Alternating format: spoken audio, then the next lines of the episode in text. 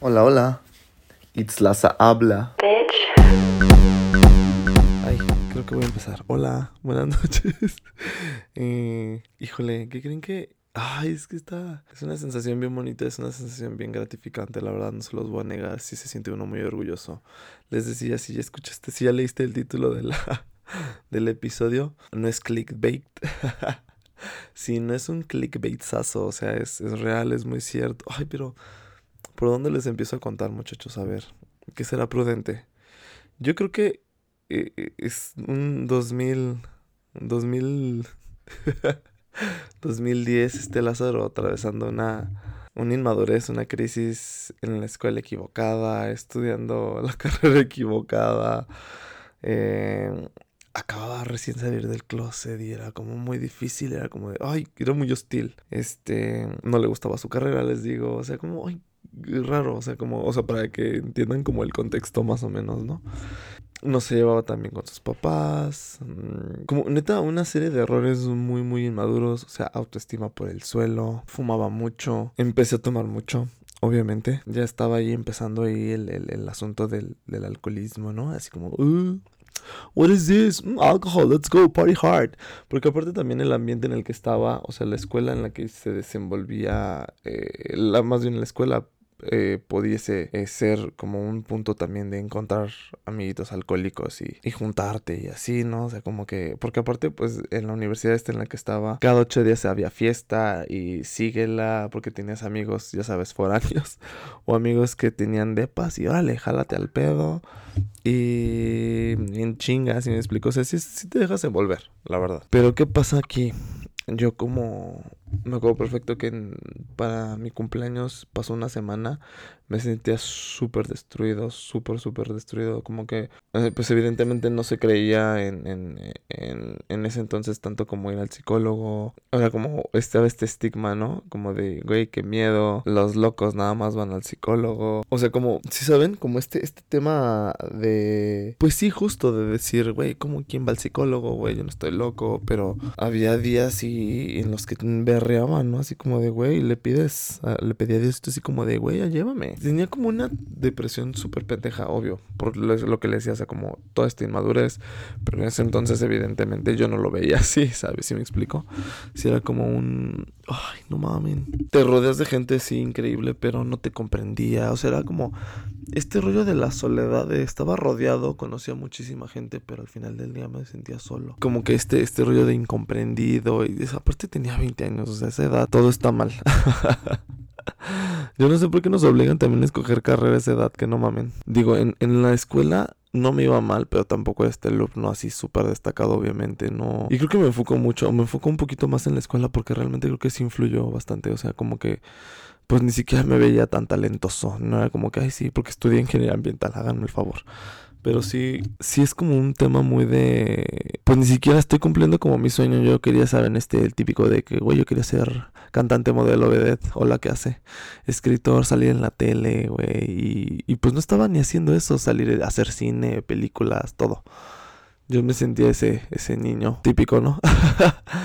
yo tenía ese estereotipo y ese, ese ideal de sueño. Y sí, justo no, no estaba, no estoy haciendo nada todavía más que el podcast, ¿verdad? Esto recurro y así al, al video. Pero, ¿qué es lo que pasa? Que sí encuentro como una, sí, sí me sentía como en un hoyo así y cavando, era como de, y ahí va, o sea, como que no, no le, no le hallaba, entonces un día como que ya, incluso mí mismo, pues sí empiezo así como lloraba de todo, güey, me deprimía, no quería salir. Mis papás lo empiezan a notar así como de, mmm, algo está mal. Hasta que un día así ya no puedo, ¿no? Un día ya no puedo, este, y, y les digo, ¿saben qué?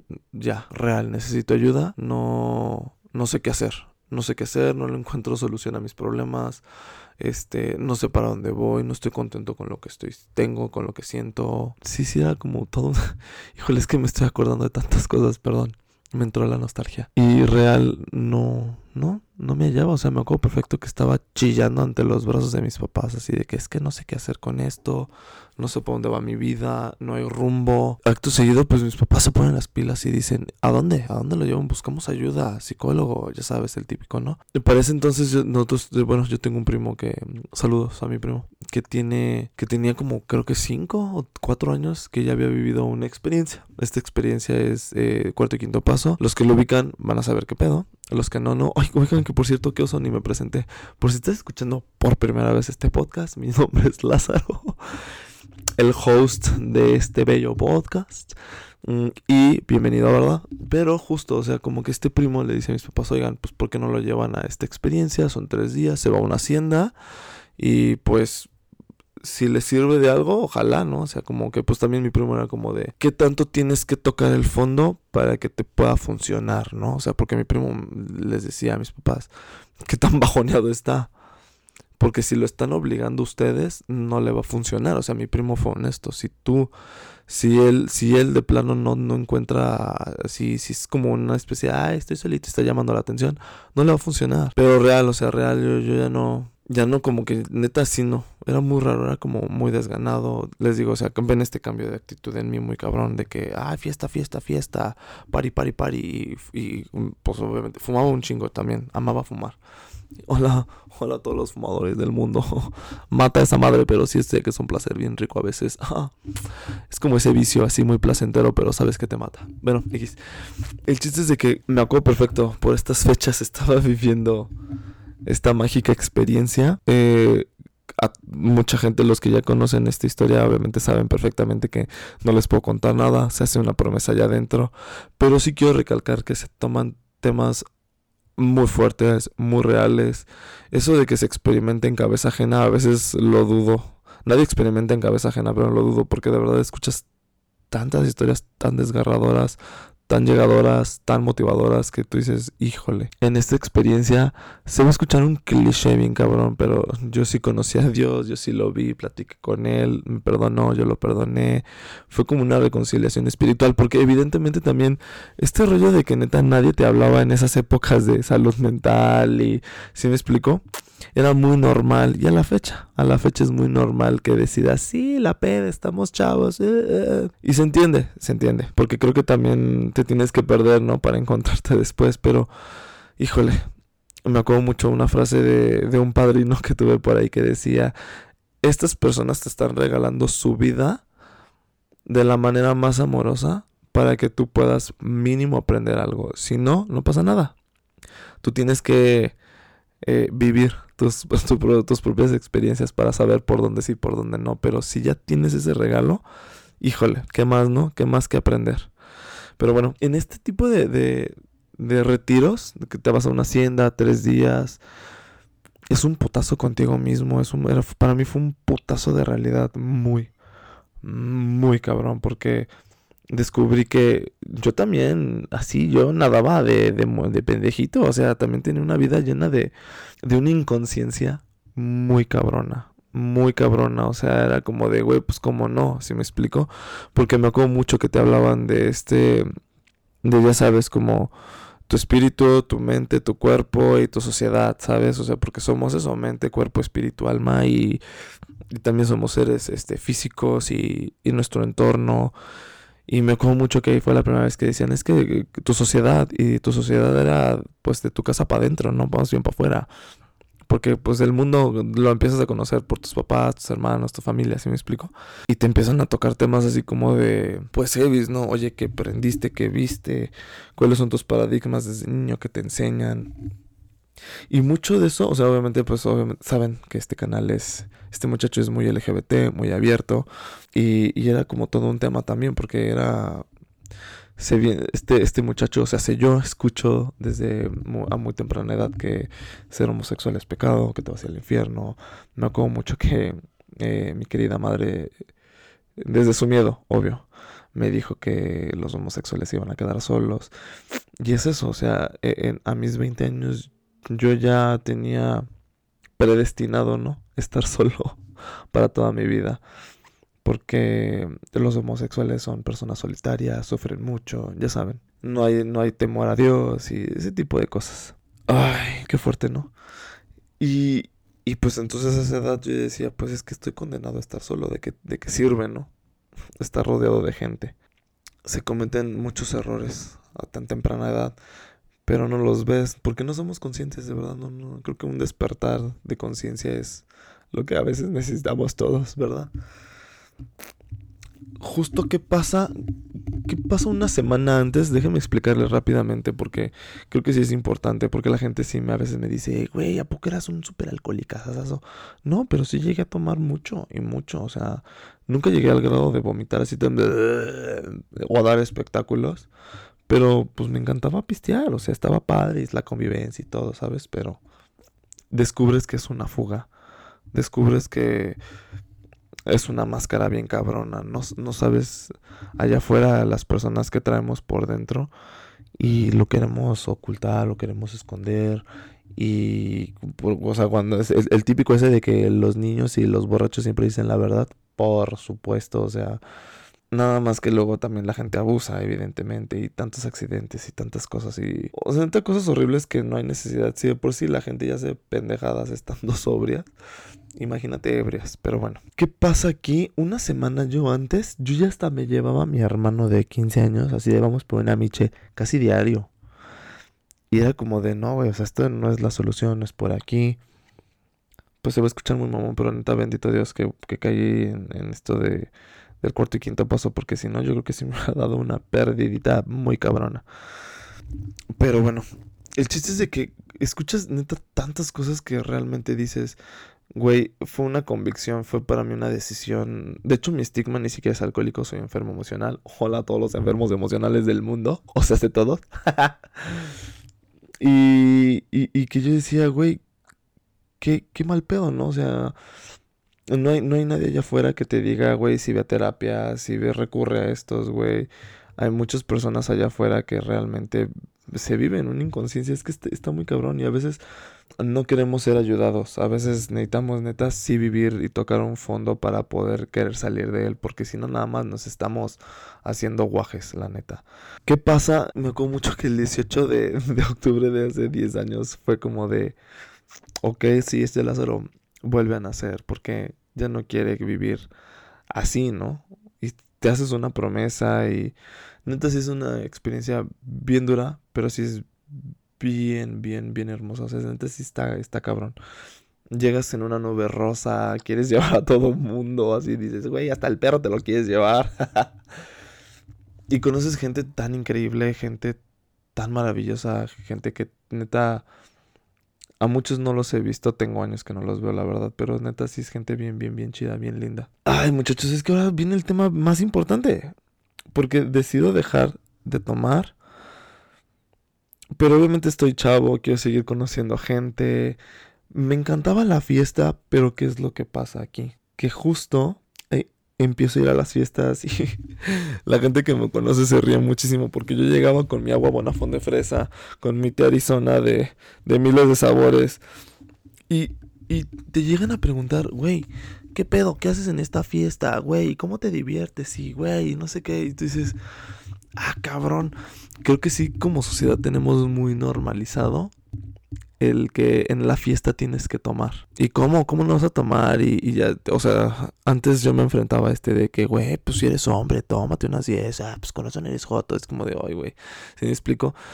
Güey, yo llegué a veces hasta a pedir el vaso rojo de la peda, servirme mis agüitas ahí y decir, ajá, y sí, es vodka puro. O sea, ¿sí me explico? Para que ya no me preguntaran, porque sí le incomodaba a mucha gente.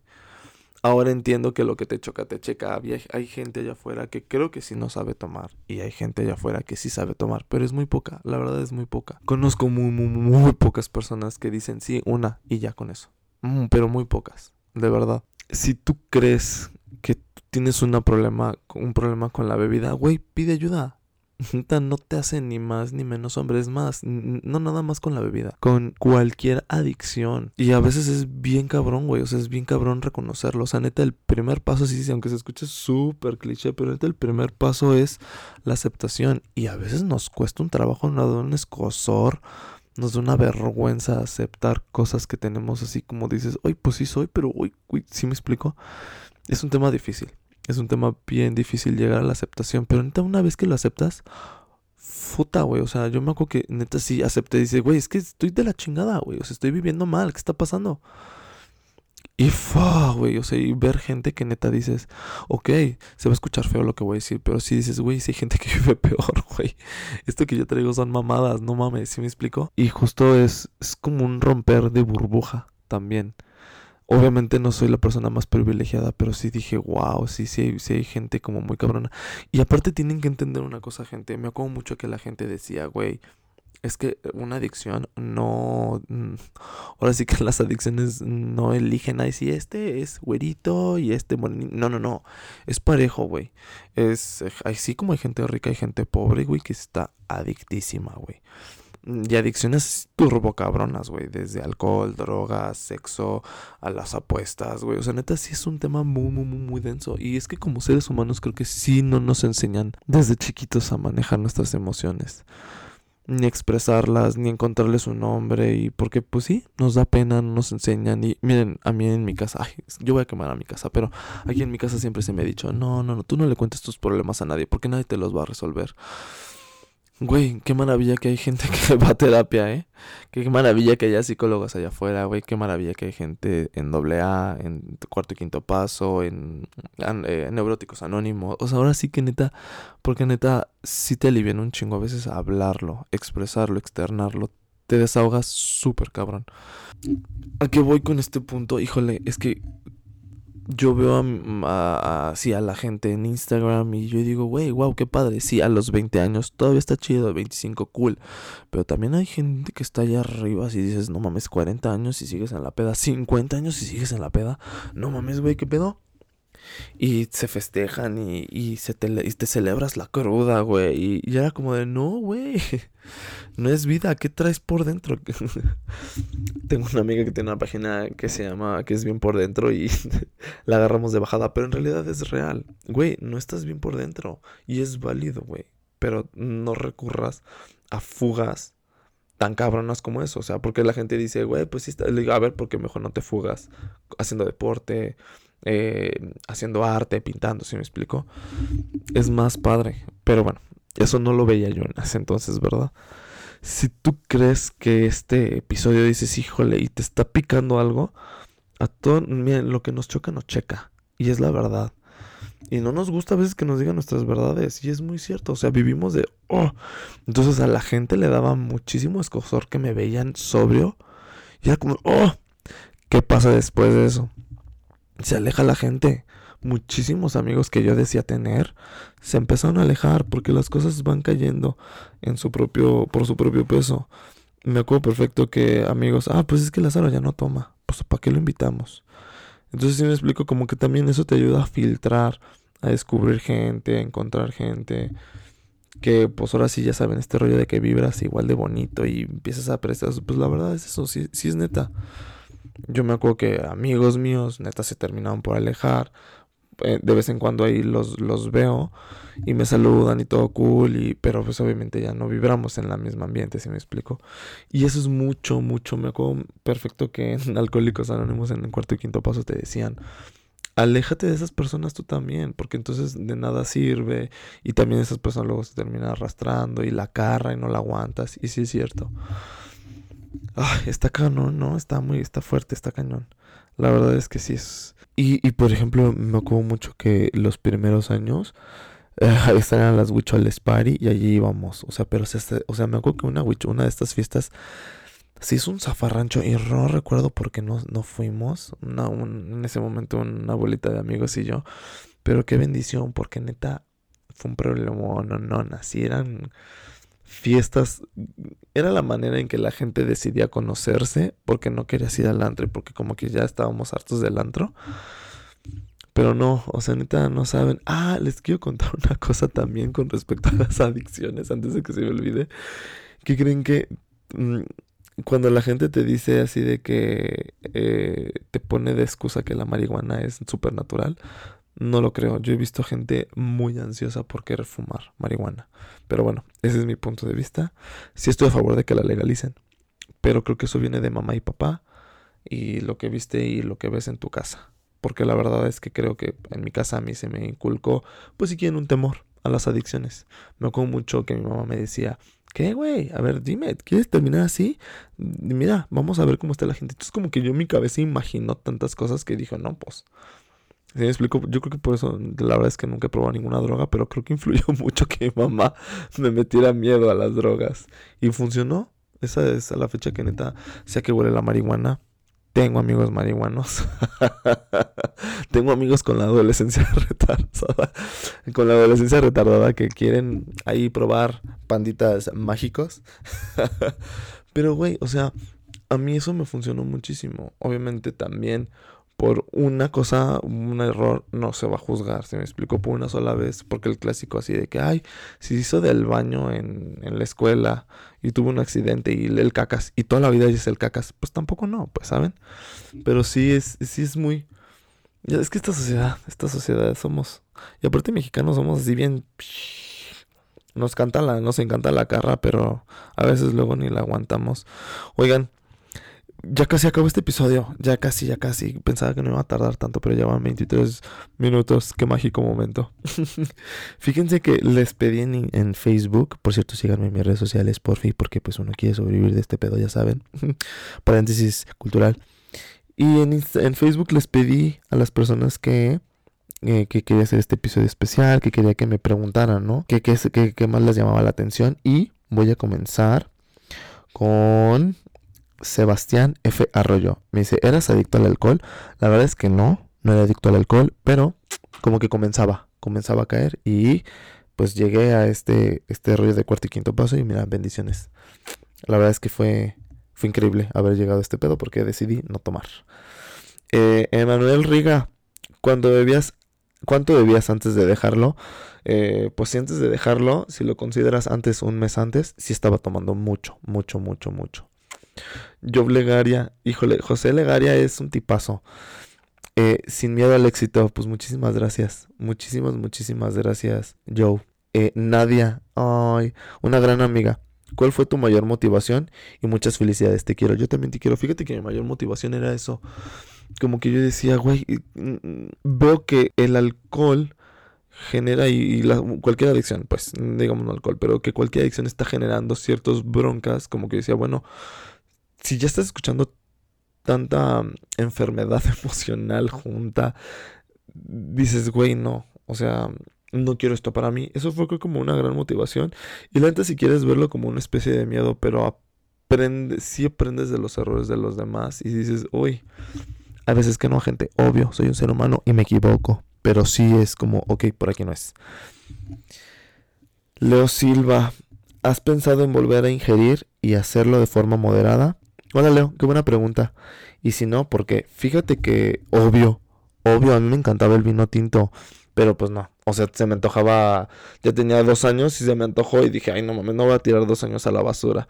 Y se me antojó a los cinco. Fíjense, ay, antes de que se olvide algo bien mágico, quiero que sepan que tengo, tuve los mejores jefes del mundo en el mejor bar de todo en ese entonces, en el 2012, Legends y Backstage y Carlos Carabaza y Sergio Aranda, tipazos, me dieron la oportunidad de trabajar ahí. Y mi primer trabajo, súper formal, fue de bartender.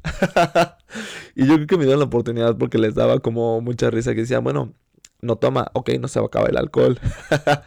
Pero era como de, bueno, ¿cómo vamos a saber si sí, si sí pega? Y yo alcoholizaba a la gente, entonces era como de, ah, sí, sí, sí se van bien, no pasa nada. Aparte creo que nunca recibí una crítica así como de, oye, no, no me gustaban tus bebidas. Entonces, pues, chistoso. Justo en, en, esa vez, en Legends, en el 2012, la primera vez que se me antojó el vino tinto fue ahí porque nos dieron una cata de vino tinto y por supuesto que se me antojó. Pero pues no, no ingerí. Bendito Dios, no ingerí. Y eso, fíjate que no lo hice porque justo como que decía, ay, ¿cómo voy a tirar ya dos años, tres años de cinco, diez, doce? ¿Sí me explico? Y hay gente que me ofrece y me dice, pero pues no, o sea, ah, ojo, a qué grado he llegado de no alcohol de así, de que ni un chocolate envinado, ni pastel envinado. Y siempre les pregunto a todo mundo, a mi familia, amigos, oigan, ¿el pastel está envinado? Porque si no, no como. Eh, Sarita Álvarez, hijo, te quiero mucho. Eh, dice, solo decirte que te admiro un montón. Muchísimas gracias. Yo te admiro más, eres una cabrona. Cami León Martínez. Hola Cami, gracias. Dice, ¿has recibido presión por hacerlo en eventos sociales? Y si sí, ¿cómo lo manejas? La verdad es que no. Mm, presión, o sea, cuando ya de plano me ven así como de, no, pues la verdad es que no, güey, o sea, no. Entonces ya no insisten. Más bien ellos, les, como les encabrona, entonces yo digo, güey, pues evidentemente eh, a lo mejor quisieras dejar la bebida o... Entonces ya como cuando yo les decía como cosas así, era como de, uy, ya no se quieren afrontar como a eso, pero pues ya sí, ya no podía hacer nada. Muchísimas gracias, Cami. No, no soy grande, me falta todavía mucho por aprender. chata, chata, hola. Mm, dice, amor mío, te quiero, te admiro mucho, eres un ser increíble. Dice, desconozco el por qué. Dice, pero sé que fue una decisión difícil e importante a la vez. La verdad es que, no, te voy a ser bien franco, no fue difícil, pero sí fue muy importante porque a raíz de eso me di cuenta de que no ocupaba no ocupaba. Y no ocupamos, la verdad. Eso nos hacen creer las grandes empresas. Ay, sí, vamos a poner conspiranoico. Pero sí, la verdad es que no. No nada más estamos haciendo ricos a una, industria muy cabrona y muy culera. Anne Roth. Ay, yo te conozco como super chica nani, international girl. Bueno, Anna Roth me pregunta, ¿por qué decidiste dejarlo? ¿Qué mensaje le pudieras dar a las personas que sufren de adicción al alcoholismo? Decidí dejarlo por mera convicción. Y, híjole, si sufren adicción al alcohol, que se traten. Que lo acepten. No pasa nada. No son los únicos. y hay más gente allá afuera que también sufre. Entonces, híjole, es que está cabrón. Tienen que tocar fondo, la verdad. Pero, pues eso ya es las vivencias de cada quien. Nada más que si ocupan. Si ya, si ya decides por ayuda, ve a terapia, ve a psicólogo, cuarto y quinto paso, alcohólicos anónimos, lo que sea que te funcione. Fíjate que también la gente no te recomienda, pero haz ejercicio. Haz ejercicio, lee mucho. Inscríbete, ya sabes, de eh, terapia ocupacional. No soy psicólogo, obviamente, pero terapia ocupacional y vayan, super vayan, o sea, neta, les puede salvar la vida, no saben. Ay, la señora Nora, hola señora, muchísimas gracias. Eh, ella nada más me dice, yo te mando un fuerte abrazo por ese logro que has cumplido y que sigan muchos años más, muchas bendiciones. Ay, muchísimas gracias. Ay, es que sí, 13 años, wow, qué impresión, qué chido. Oigan, pues muchísimas gracias, muchas, muchas, muchas gracias. Si de verdad tiene alguna duda, marquen, mándenme sus, sus preguntas. Digan no las drogas, chavos. De verdad, no te llevan a, no, no son divertidas. No. Sí, no, la gente es que no son divertidas. Nada más te hacen gastar lo pendejo, te hacen cometer estupideces. Y pues no. Sí, no. Ya no me ganó el eslogan vive sin drogas. Pero no, no lo hagan. No caigan en adicciones. Todavía mejor jueguen Among Us, Pokémon Go, no sé. pero no, no. No quisiera que o sea, no, no, he tenido, creo que nada más en la vida me he enterado de un conocido que se murió de, de cirrosis hepática, pero este, o sea, a pesar de todas las eh, cosas que escuché en la hacienda y en cuarto y quinto paso y en Alcohólicos Anónimos, o sea, sí son fuertes, pero, o sea, como gente tan allegada a mí también, ¿no? Pero no se los deseo. Cuídense mucho, les mando la bendy y pues nada, espero que hayan disfrutado este bello podcast. Un festejo, un logro conmigo y muchísimas, muchísimas gracias por escucharme. De verdad, eso es lo que más agradezco. Y pues nada, me despido. Chao.